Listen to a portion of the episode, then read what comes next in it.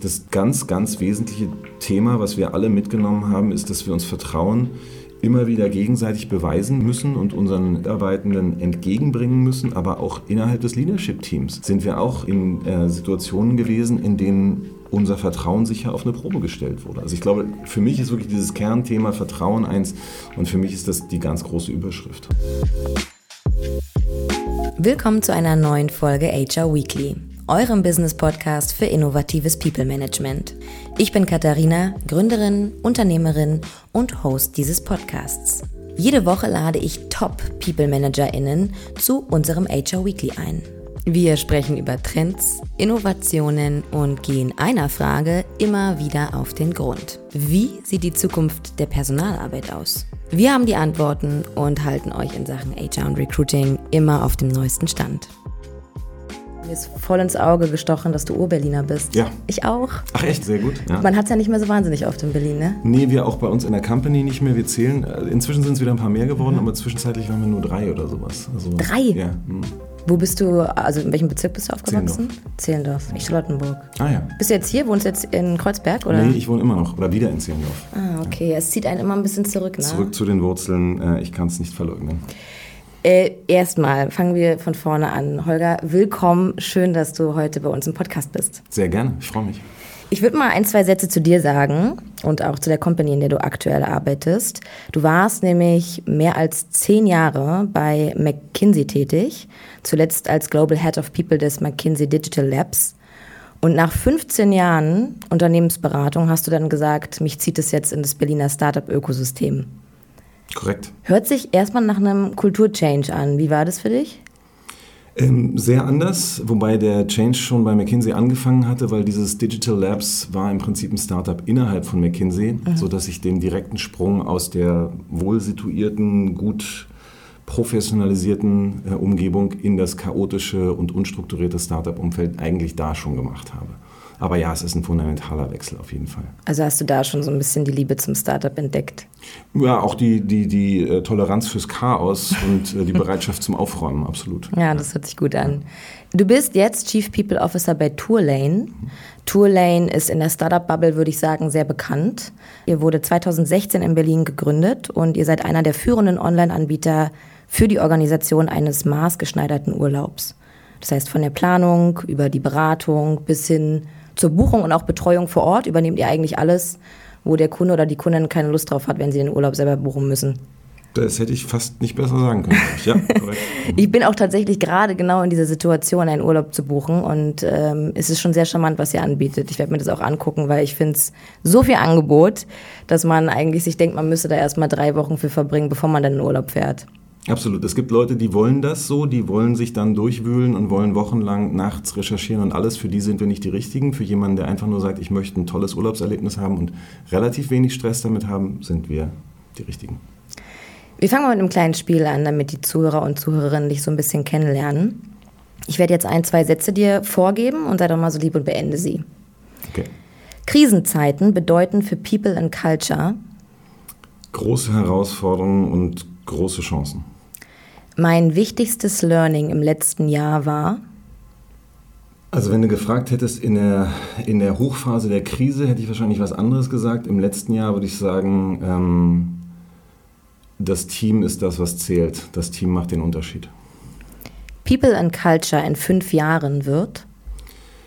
Definitiv anders sein als heute. Hoffentlich nochmal in der allgemeinen Wahrnehmung an Ansehen zugenommen haben und ähm, sich in vielerlei Hinsicht auch nochmal weiter professionalisieren in der Orientierung auf Zahlen, in der Orientierung auf Prozesse, auf Automatisierung und KI. Ja, wird eine spannende Zeit. Auf jeden Fall. Danke dir für die Antworten. In unserem HR Weekly sprechen wir heute über ein Thema, was sehr, sehr viele natürlich in den letzten Jahren beschäftigt hat im People and Culture Bereich. Und zwar äh, um das Thema Krisenmanagement. Also wir werden auf ein paar konkretere Krisen in den letzten Jahren eingehen, aber vor allen Dingen wollen wir so ein bisschen darüber sprechen, wie schafft man es eigentlich in Krisenzeiten, das Vertrauen der Mitarbeitenden aufrechtzuerhalten und wie kann man auch trotz Rückschläge ähm, ja, das Engagement der Mitarbeitenden halten. Und wir haben in unserem Erstgespräch schon so ein bisschen darüber gesprochen, dass wir jetzt nicht die ganze Zeit über die Pandemie labern wollen. Äh, aber irgendwo müssen wir es platzieren. Deswegen dachte ich, fangen wir gleich mal am Anfang damit an. Äh, denn es ist ja am Ende kein Geheimnis. Die Pandemie hat gerade der Tourismusbranche auch stark geschadet. Wie seid ihr denn am Anfang im People and Culture Team mit dieser Situation umgegangen?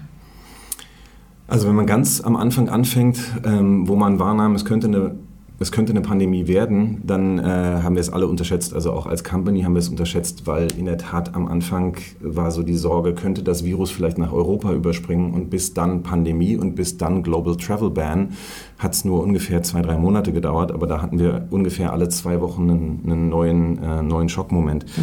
Ähm, wir haben versucht, damit so umzugehen, wie die Kultur in unserem Unternehmen insgesamt ist, ähm, was, die, was das Handling der Mitarbeiter und, und, und äh, unsere Werte angeht. Wir haben versucht, sehr offen zu kommunizieren und natürlich als, als Unternehmen, was nach wie vor auf externes Geld angewiesen ist, schnell notwendige Schritte umzusetzen.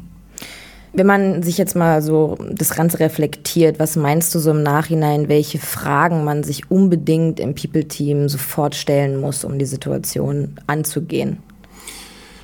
Naja, du musst erstmal ein Verständnis für die Größe des Problems gewinnen. Also du musst irgendwie verstehen, äh, für uns, und das war die, die große Fehleinschätzung am Anfang, wir haben gedacht, das wird alles nicht so schlimm und das kam dann eben, wie gesagt, in so zwei, drei Wochenscheiben. Äh, in dem Moment, wo dann klar wurde, das wird jetzt eine Pandemie, da wird irgendwie keiner mehr reisen und wir werden an sich kein Business mehr haben, mussten wir sehr schnell dann sagen, was ist denn die logische Schlussfolgerung? Wir haben nur x Geld ja, und das muss so lange reichen, dass es die Pandemie übersteht, wie lange die auch immer ist ähm, sodass dann relativ schnell ökonomische Überlegungen an den Tag rückten. Ja, also was können wir tun? Müssen wir Kündigungen aussprechen? Sehr, sehr, sehr zu unserem Glück gibt es in Deutschland das Instrument der Kurzarbeit, ja. was uns und viele andere Unternehmen gerettet hat, aber eben auch nicht nur uns als Unternehmen, sondern uns als Unternehmen ermöglicht hat, Mitarbeiter zu halten, die wir ökonomisch eigentlich nicht halten konnten. Wie sah denn so ein typischer Alltag in dieser Zeit aus im People-Team? Hat sich an den Rollen stark was verändert oder wie kann ich mir das vorstellen? Naja, was sich wesentlich verändert hat, war, dass wir ähm, leider relativ schnell eben sagen mussten, unser gesamtes Recruiting-Team hat leider keine Aufgabe. Wir haben dann eine Zeit gehabt, wo wir einzelne Mitarbeiter aus dem Recruiting-Team auf andere Rollen gesetzt haben, haben relativ schnell dann aber den Großteil und am Ende das gesamte Recruiting-Team in Kurzarbeit schicken müssen. Ansonsten war das natürlich noch viel mehr, als das People-Team normalerweise von aktuellen Ereignissen geprägt ist, immer wieder davon geprägt, dass jede Woche irgendwas Neues anstand. Mhm. Ja. Erst war es die Überlegung, muss es Kündigungen geben, dann war es die Überlegung, wer kann welche Rolle übernehmen, dann war es äh, Kurzarbeit, kannte ehrlich gesagt, also ich habe Jura studiert und eigentlich müsste man so ein Instrument auch kennen, ich hatte damit aber noch nie zu tun gehabt. Und dann haben wir angefangen, äh, Leitfäden dazu zu lesen, uns mit der Bundesagentur für Arbeit darüber zu unterhalten und so weiter. Also es, es, war eigentlich keine Woche wie die andere und auch keine so, wie du vorhergesehen hättest, wie sie eigentlich hätte sein sollen. Und das Ganze dann wahrscheinlich von zu Hause aus, ne? was ja auch nochmal so ein bisschen schwieriger ist. Genau, das Ganze relativ schnell von zu Hause aus. Wir waren da auch ziemlich früh dran. Wir haben das an einem Tag mal ausprobiert, weil wir gesagt haben, wahrscheinlich kommt das äh, und dann probieren wir es lieber mal aus. Und dann waren wir sehr konsequent, haben das gemacht. Ich habe das nicht als ganz großes Problem wahrgenommen. Für uns hat das sehr gut funktioniert. Wir haben dann so kleine Sachen gemacht, als wir gemerkt haben, dass zum Beispiel bei uns im People-Team es einzelnen Mitarbeiterinnen nicht so gut ging. Ähm, haben wir uns verabredet und haben gesagt, wir stellen uns bei denen vor die Haustür, Ach. machen so eine kleine Überraschung, machen unser Team-Meeting nicht ja. als virtuelles Team-Meeting, sondern machen einen Spaziergang. Ja? Mit drei Meter Abstand haben wir dann solche Sachen gemacht. Ich glaube, diese kleinen Sachen haben einen Unterschied gemacht. Ja, total. Das ist auch eine sehr schöne Geste. Versuchen wir mal so ein bisschen das Thema äh, Covid abzurappen, ähm, weil im Grunde genommen, wenn wir über Krisen sprechen, dann können wir immer davon ausgehen, dass es auch äh, Probleme und Herausforderungen in diesen Zeiten gibt. Äh, aber würdest du denn sagen, ich glaube, du hast es einleitend sogar schon kurz erwähnt, das Thema Chancen. Mhm. Es gibt ja auch Chancen. Was meinst du, welche Chancen können so eine Krisen auch bringen? Krisen äh, haben immer die, also bringen ja immer die Notwendigkeit, eigentlich alles zu überdenken. Also für uns ganz konkret, wir waren, ich glaube, vor der, vor der Krise war unser People-Team ungefähr 18 Leute stark oder sowas. Und für uns war die erste Frage, wie viele brauchen wir in der Krise? Ja. Und das ist natürlich erstmal eine schonungslose Frage, aber dann ja auch eine hilfreiche Frage, weil du dich fragst, hm, ist eigentlich alles das, was ich vorher hatte, notwendig? Oder kann ich mich auf irgendetwas begrenzen? Kann ich irgendetwas effizienter gestalten? Kann ich etwas ähm, möglicherweise auch moderner gestalten? Also insofern, ähm, das war sicherlich ein Thema und was für uns, glaube ich, vor allem auch das Thema war, dass wir unsere Kultur an sich versucht haben beizubehalten, aber im selben Moment auch irgendwie ein Stück weit neu zu erfinden und zu sagen, wie verhalten wir uns denn jetzt in so einer Krise? Und ähm, viele Sachen von denen, die wir in der Krise gelernt haben, versuchen wir jetzt auch beizubehalten. Also ein Beispiel, ähm, was, was wir, glaube ich, relativ früh erkannt haben, war, dass Kommunikation super, super, super wichtig ist. Und selbst wenn du denkst, du überkommunizierst, hast du immer noch nicht genug kommuniziert. Mhm. Haben also auch neue äh, Kommunikationsformate eingeführt, wo immer am, am Freitag einer Woche ähm, einer unserer beiden Gründer ein Video aufgenommen hat und der Company gesagt hat, was gerade so los ist. Mhm. Ja? Und solche Sachen haben wir dann relativ lange beibehalten jetzt ein Stück weit weiterentwickelt. Ähm, aber ich glaube, diese Chance bietet eine Krise immer, dass du sagst, Strich drunter, heute ist, morgen ist nichts mehr so wie heute, was machen wir anders? Also so grundsätzlich das Thema Challenge the Status Quo. Ja. Von, dem gesamten, von der gesamten ja. Organisation. Ja. Äh, vor ein paar Tagen gab es auch ein Interview mit einem, mit eurem äh, Gründer dazu und der ähm, hat, Zitat an der Stelle, gesagt, wir haben die Pandemie als Chance gesehen, Reisen neu zu denken, das Team zu verstärken und uns auch auf eine neue Nachfrage vorzubereiten. Wie seid ihr bei all dem, was er gesagt hat, dahin gekommen, dass aber auch das Team diese Chance wahrnimmt und nicht nur in Anführungsstrichen vielleicht erstmal auf einer höheren Management-Ebene das wahrgenommen wird? Naja, also erstmal hast du natürlich an allen Stellen mit Ängsten zu tun. Und das ging von unten bis oben. Also jeder Mitarbeiter hatte, glaube ich, Angst, überlebt die Firma, bleibt mein Job, wie geht es meiner Familie? Ähm, diese Ängste verbinden. Ja? Also wenn du die einigermaßen offen ansprichst, soweit das geht, verbindet das, glaube ich. Und dann haben wir auch neben diesen Ängsten eben über die Chancen relativ schnell gesprochen, die das für uns als Company bietet. Und zwei Sachen sind da, glaube ich, ganz wesentlich herauszuheben. Die, die Krise oder die Covid-Krise hat Bedürfnisse, was Reisen angeht, sicherlich verändert, hat das Thema Sicherheit ganz weit nach oben gestellt. Und zwar Sicherheit in vielerlei Hinsicht. Ja. Welches ist ein sicheres Land? Wie sieht überhaupt sicheres Reisen aus? Ähm, wie sieht sicheres Buchen auch aus? Wo kann ich möglicherweise, wenn ich gebucht habe, hinterher wieder canceln, ohne dass ich mein mhm. Geld verliere? Das haben alle relativ schnell verstanden. Und ich glaube, dass einer der Schlüssel, um unsere Mitarbeiter motiviert und begeistert an Bord zu halten, war eben diese Offenheit ihnen entgegenzubringen, diese Chancen zu geben. Und die Kehrseite oder das, was wir dafür zurückbekommen haben, war, war Vertrauen mhm. und Motivation. Und die, dieses erklären, dass unsere Reisen, also die, auch die individualisierte Reise, eben nicht der Massentourismus, dass die eine Chance haben werden, dass die sehr wahrscheinlich auch nach der Krise sehr viel relevanter sein werden als vorher. Das hat sich, glaube ich, allen sehr schnell erschlossen. Die andere Sache, die musste man sicherlich mehr erklären. Für uns war die Krise der der ähm, Angelpunkt, an dem wir gesagt haben, wir gehen weg von dem, was Startups typischerweise am Anfang tun, Wachstum, Wachstum, Wachstum, Marktanteil und gehen hin zu, wir sind eigentlich schon ein Stück Erwachsener und wir sollten auf Profitabilität gucken und haben sehr, sehr radikal unser Angebot und unsere Prozesse daraufhin durchleuchtet, wie können wir möglichst schnell profitabel werden. Das ist ein Trend, den ich generell gerade beobachten kann in der Startup-Szene, ne? dass es wirklich äh, weg von Hypergrowth hin zu mehr Profitabilität, weil schlussendlich sind das ja nun mal auch genau die Unternehmen, wo man dann von diesem wunderbaren Begriff Krisenresilienz sprechen kann. Mhm. Du hast es ja gerade schon gesagt, Orientierung und Vertrauen ist äh, super wichtig. Es ist eine, Krisen sind immer Zeiten von Unsicherheiten und von Ängsten. Da ist es ja auch ein wesentlicher Bestandteil, dass die Führung sehr gut ist und gut funktioniert. Was sind so deiner Erfahrung nach ja so Red Flags? So wann würdest du sagen, ver verlieren Mitarbeitende Vertrauen?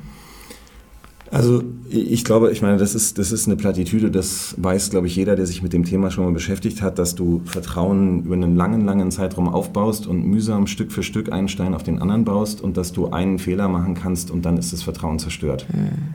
Ähm, ein, ich bin jetzt mal ganz, ganz offen und direkt, einen Fehler, den wir gemacht haben, ist, dass wir ähm, zum Beispiel wahrscheinlich zu, ich weiß es nicht, zu selbstüberzeugt waren oder was. Wir haben ähm, nach wenigen Wochen der Krise, es muss irgendwann im Februar oder sowas gewesen sein, haben wir uns hingestellt und haben gesagt, ähm, wir haben jetzt hier einige wenige Kündigungen aussprechen müssen. und glauben aber, dass wir damit sehr gut für die Krise gewappnet sind. Mhm. Das Problem war, dass wir eben an einem Zeitpunkt waren, wo wir das Ausmaß der Krise noch gar nicht verstanden hatten. Und äh, die Realität hat uns eines Besseren belehrt und wir mussten uns etwa zwei Monate oder so später hinstellen und sagen, es tut uns furchtbar leid, aber jetzt müssen wir was anderes machen. Dann kam Kurzarbeit, was sicherlich ein bisschen weniger einschneidend ist, als Kündigungen auszusprechen, aber nichtsdestotrotz hatten sich Leute bei uns darauf verlassen, dass wir gesagt haben, da passiert jetzt nichts mehr und dann passierte doch was. Das heißt, ähm, ich glaube, den Anspruch, fehlerfrei zu sein, von dem musst du dich freimachen. Ähm, was aus meiner Sicht aber dann eben an die Stelle treten muss, ist die, ist die, ähm, die Selbsteinschätzung, die Selbsterkenntnis, dass du eben nicht fehlerfrei bist und dass du diese Fehler dann zugeben musst mhm. und dich idealerweise für sie auch entschuldigen musst.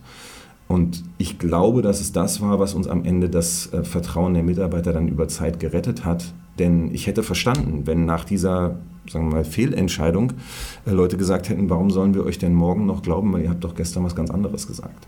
Schon auch Wahnsinn, was für eine Verantwortung das dann auch auf einmal ist auf die eigene Person oder auf das eigene Team, wenn die Menschen halt genau dem dann auch vertrauen, was gesagt wird. Ne? Absolut. Absolut. Vielleicht können wir mal so ein paar konkretere Maßnahmen reingehen, ähm, die ihr gemacht habt, um ja, Mitarbeitenden auf der einen Seite, wir haben schon darüber gesprochen, den Ernst der Lage näher zu bringen, aber ähm, sie halt auch zu motivieren, wieder ins Handeln zu kommen und vielleicht auch so die ein oder anderen Ängste wieder so ein bisschen auszuhalten oder beiseite zu legen in der Zeit. Mhm. Also wir haben, glaube ich, eine ganze Menge Sachen gemacht, die irgendwie äh, alle darauf gerichtet waren, Produktivität bei den Mitarbeitern zu stärken. Mhm. Ja. Das war einmal, dass wir gesagt haben, ihr seid zu Hause, ihr organisiert euch zu Hause, wir machen jetzt, wir fangen jetzt nicht plötzlich an, Stunden zu tracken. Ja? Wir gehen davon aus, dass ihr euch morgens an den Rechner setzt und abends irgendwann den Rechner zumacht, aber keiner kontrolliert, ob du da jetzt sechs Stunden, acht Stunden oder möglicherweise sogar mehr als acht Stunden arbeitest.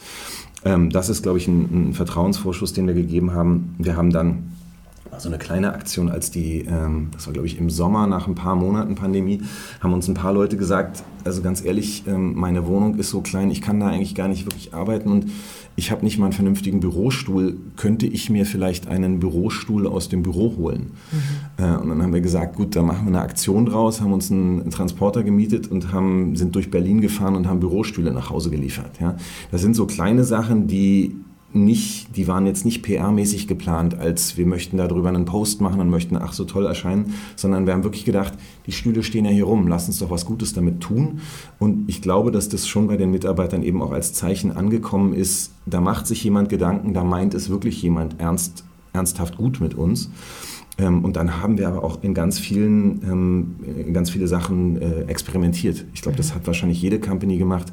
Es gab keine Team-Meetings mehr, es gab keine Partys mehr. Wir haben dann natürlich auch, wie alle anderen, irgendwelche virtuellen Team-Meetings mit virtuellem Cocktailtrinken gemacht und nach einer ersten Begeisterung relativ schnell mhm. festgestellt, hm, ist jetzt irgendwie doch nicht so toll. Dann haben wir, weil ähm, eine Sommerparty natürlich nicht möglich war, gesagt, wir machen was anderes. Wir haben einen offenen Bus gemietet ähm, so, so einen Topless-Bus mhm. und haben ähm, dann immer, ich glaube, es waren immer nur zwölf Leute auf dem Bus oder 15, sodass jeder drei Meter vom anderen weg sein konnte und wir auf diesem Bus mit Musik zusammen sein und durch ah, Berlin ja. fahren konnten und trotzdem eben die Corona-Richtlinien berücksichtigt haben. Also wir haben an vielen, vielen Stellen versucht, das Ohr auch aufzustellen und eben zu hören, was sagen uns denn die Mitarbeiter. Und das war, glaube ich, auch was, es gibt bei uns auch so eine, so eine ähm, Mitarbeitervertretung im Prinzip, im, im untechnischen Sinne gesprochen.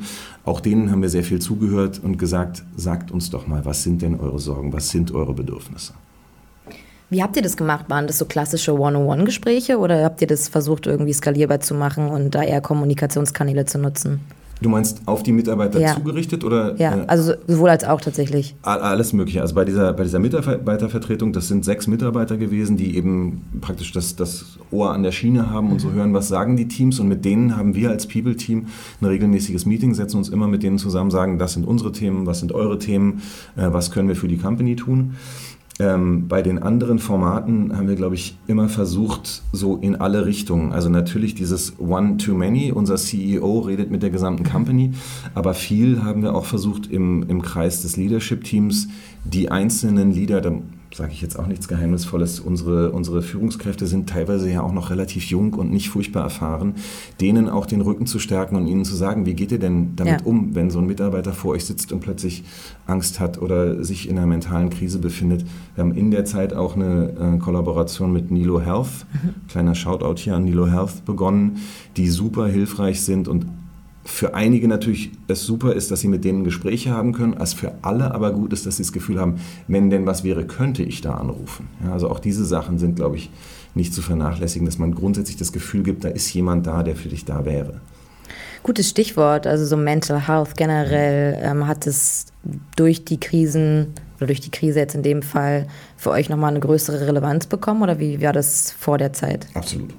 Absolut. Also ich glaube für jeden, ähm, ich würde mal für uns in Anspruch nehmen, dass das People-Team da schon Menschen, die im People-Team arbeiten, sind, sind, typischerweise mit ähm, viel Empathie ausgestattet und äh, kriegen solche Sachen mit, sind vielleicht auch selber anfällig für sowas.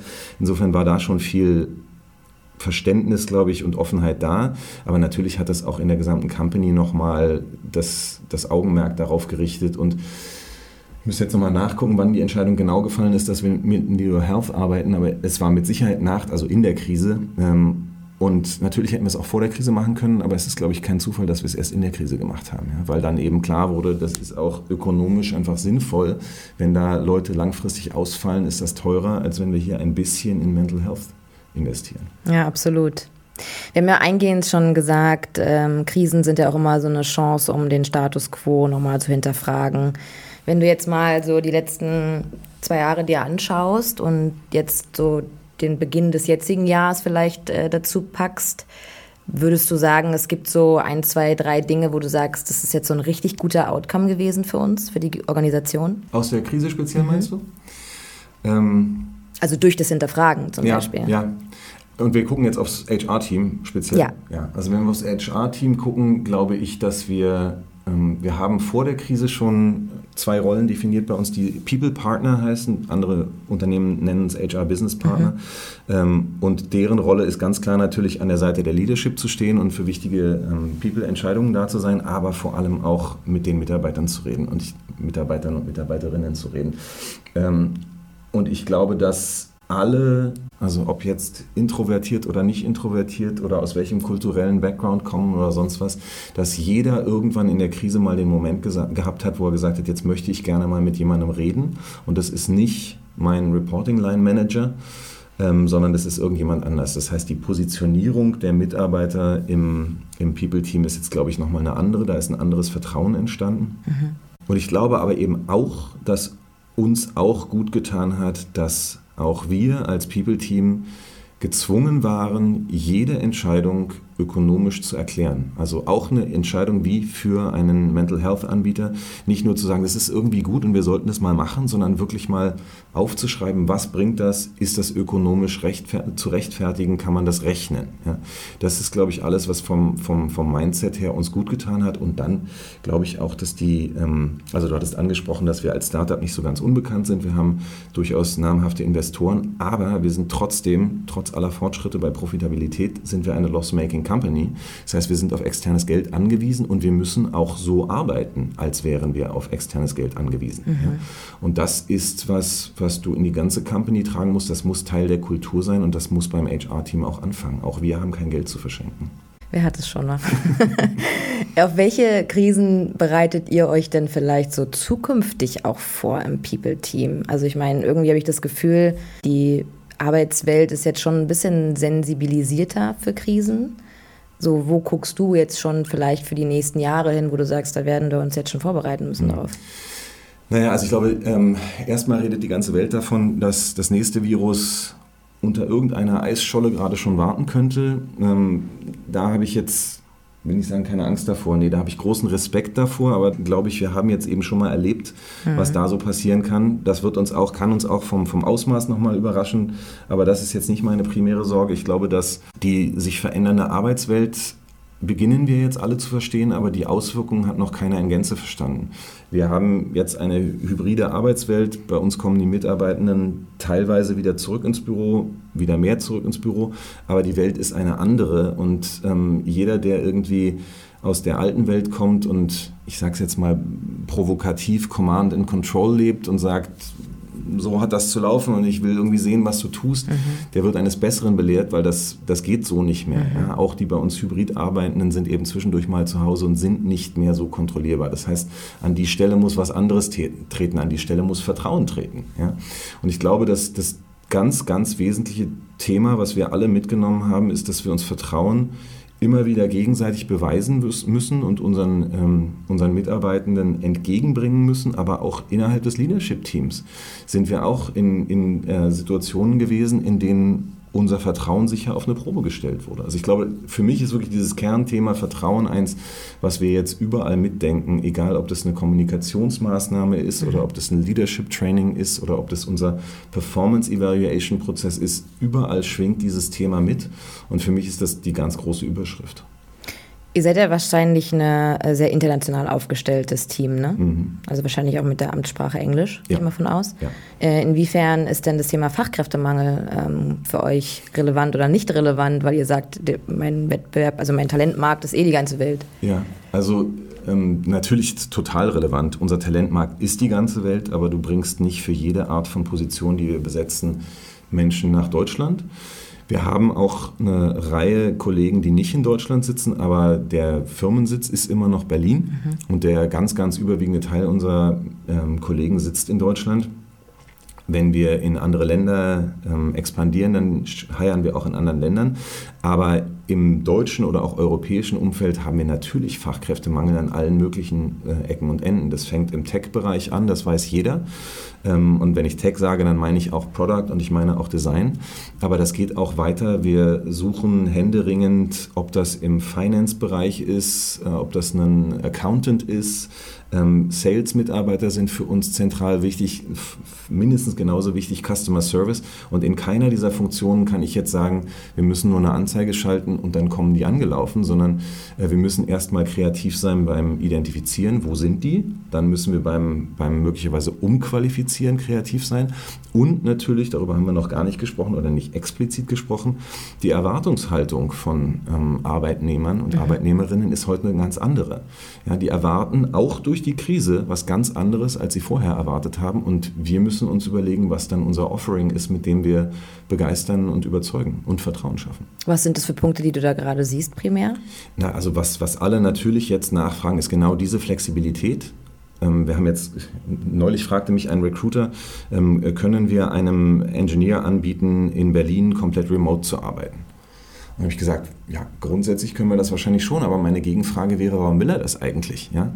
Also wenn ich schon, wir haben natürlich viele Mitarbeiter, die nicht in Berlin sind, die würden sich freuen, häufiger nach Berlin kommen zu können. Wenn jemand schon in Berlin sitzt und bei uns anfangen will zu arbeiten, dann aber gleich fragt, muss ich denn irgendwann mal ins Büro kommen, stelle ich mir Fragen. Aber ich komme auch aus einer anderen Welt, ich bin in einer anderen Arbeitswelt ähm, sozialisiert worden. Das andere, was bei uns ein ganz, ganz großes Thema ist, und das ist durch die Krise mitgefördert worden, das hängt aber an unserer Company und unserem, äh, unserer DNA. Bei uns sind alle Mitarbeitenden sehr, sehr reisebegeistert. Mhm. Ja, und wir haben vor, wie lange ist es her? Ein Jahr, anderthalb, haben wir eine Working Abroad Policy verkündet und haben gesagt, ihr könnt für im Extremfall maximal sechs Monate im Jahr irgendwo arbeiten. Mhm. Und das ist, glaube ich, von allen Benefits oder von allen Elementen von Flexibilität, die wir bieten, das am meisten nachgefragte. Ja, das ist auf jeden Fall sehr attraktives Employer Branding, gehe ich von aus. ähm, ich würde gerne mal mit dir nochmal in eine konkretere Ebene kommen und zwar in ja, nahezu To-Dos, die du denkst, die Personalverantwortliche unbedingt beachten müssen. Also was wären deine drei Punkte, die jeder HRler, People and Culture Manager auf dem Schirm haben muss, um Mitarbeiter und Führungskräfte in Krisenzeiten welcher Art äh, sie zu halten oder auch sie zu motivieren? Also ich weiß noch nicht genau, ob ich auf drei komme. Ähm, eine Sache, die, die, hier reingehört, ist, ähm, wir haben vor der Krise unsere Company Core Values neu definiert. Und einer dieser Core Values heißt Be Humble and Respectful. Mhm. Und ich glaube, dass das ähm, ich weiß nicht, ob es eine göttliche Fügung war, aber irgendeine Fügung war es, dass der sehr präsent war, als die Krise anfing. Ja. Und das ist etwas, was wir, glaube ich, auch in der Zukunft sehr, sehr stark für alle unsere Leaders und ehrlich gesagt aber auch alle anderen Mitarbeitenden in den Vordergrund stellen und sagen, bei allem, was wir tun, bei, aller, ähm, bei allem Anspruch, die, die Welt zu verändern und sonst irgendwas, wollen wir bitte auch ähm, bescheiden und respektvoll sein. Ja? Und ich glaube, ob du jetzt People-Team-Mitarbeiter bist oder Führungskraft oder auch normaler Mitarbeiter, dieses Thema ich bin, trete erstmal kurz einen Schritt zurück und reflektiere mich vielleicht auch mal selber, bevor ich einen Anspruch formuliere oder etwas tue oder was auch immer. Das halte ich für, für extrem wichtig, weil da eben dieses Thema Selbstreflektiertheit auch drin steckt. Ähm, ich glaube, dass ähm, nochmal auf das Thema Vertrauen gekommen.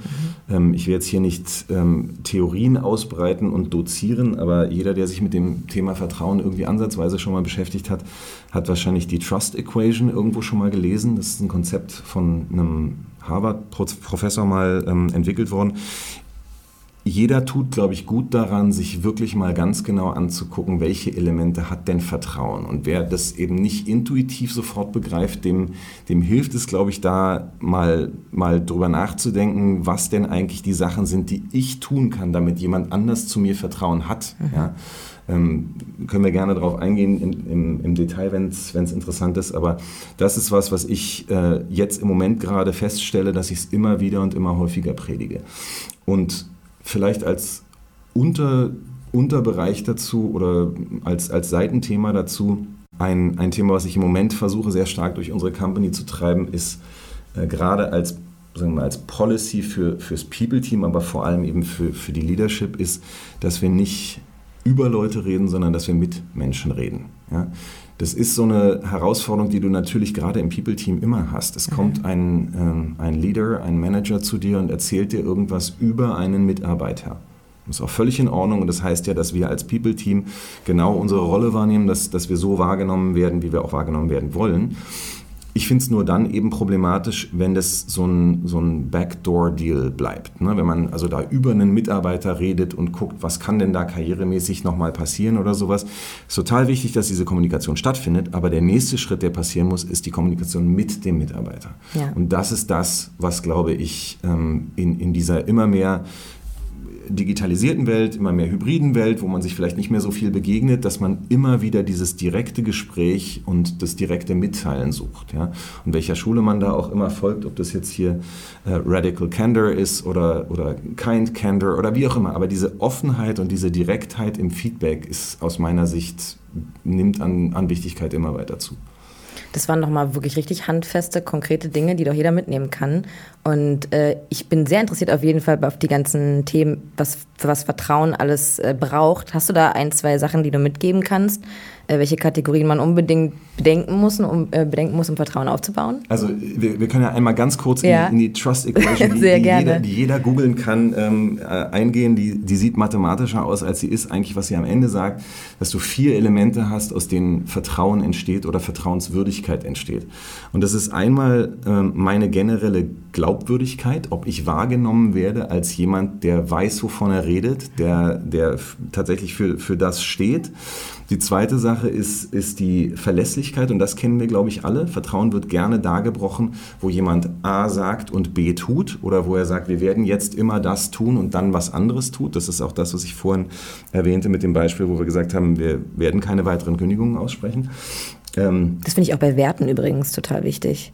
Absolut, absolut. Also ich glaube, das ist, das, das ist aber auch jedem sofort ja. intuitiv klar. Das, das dritte ist die Openness, die Offenheit, dass ich also tatsächlich und da, da, reden wir jetzt auch zum Beispiel über Diversität, ja, dass ich meine ganze Persönlichkeit mitbringe, dass ich nicht irgendwie einen Teil zurückhalte und dass ich, wenn ich Bedenken habe, die offen äußere, wenn ich mit irgendetwas nicht übereinstimme, dass ich ähm, Bedenken äh, Luft mache und, und das mitteile, anstatt es irgendwie in mir zu behalten. Das sind die drei Sachen, die, die äh, Vertrauen positiv beeinflussen. Und was in dieser Gleichung unter dem Bruchstrich steht, das heißt, wenn das größer wird, wird Vertrauen kleiner, ist die sogenannte Self-Orientation. Und die beschreibt, ob ich irgendetwas habe, was vielleicht ein, ähm, eine Absicht ist, eine Hidden Agenda ist, irgendein Interesse, was eigentlich dem, was ich predige und tue, entgegensteht. Mhm. Ja? Und wenn du dir die vier Faktoren klar machst, am Ende die Gleichung ist egal, man muss, man muss die vier Faktoren im Kopf haben, dann kann ich alle möglichen Maßnahmen von, vom, vom Gespräch mit meinem Mitarbeiter im 1 zu 1 bis hin zur neuen Company Policy, bis hin zur Company Strategy Presentation, kann ich das überdenken, kann sagen, verdiene ich mir eigentlich gerade Vertrauen oder riskiere ich gerade Vertrauen? Ja, das ist sehr interessant. Ich glaube, mehr kann man gar nicht mitgeben. Ich glaube, es gibt genug To-Dos jetzt, die alle Personalverantwortlichen machen können. Äh, ich bin mir ziemlich sicher, dass Krisenzeiten generell auf jeden Fall uns halt die nächsten Jahre weiterhin ja, verfolgen will ich gar nicht sagen, begleiten vielleicht eher. Ähm, und wir haben über Chancen und die Herausforderungen, denke ich, gut äh, gesprochen. Vielen Dank für die Insights. Sehr gerne. Ähm, auch wenn es vielleicht irgendwann unter irgendeiner Eisscholle, wie du gesagt hast, nochmal eine Pandemie lauert. Ich bin mir sicher, aktuell haben die Leute echt Bock zu reisen. Also insofern viel Erfolg äh, für die nächsten Jahre und vielen Dank für deine Zeit. Vielen Dank und dir einen guten Planungsprozess für deine nächste Reise. Danke dir.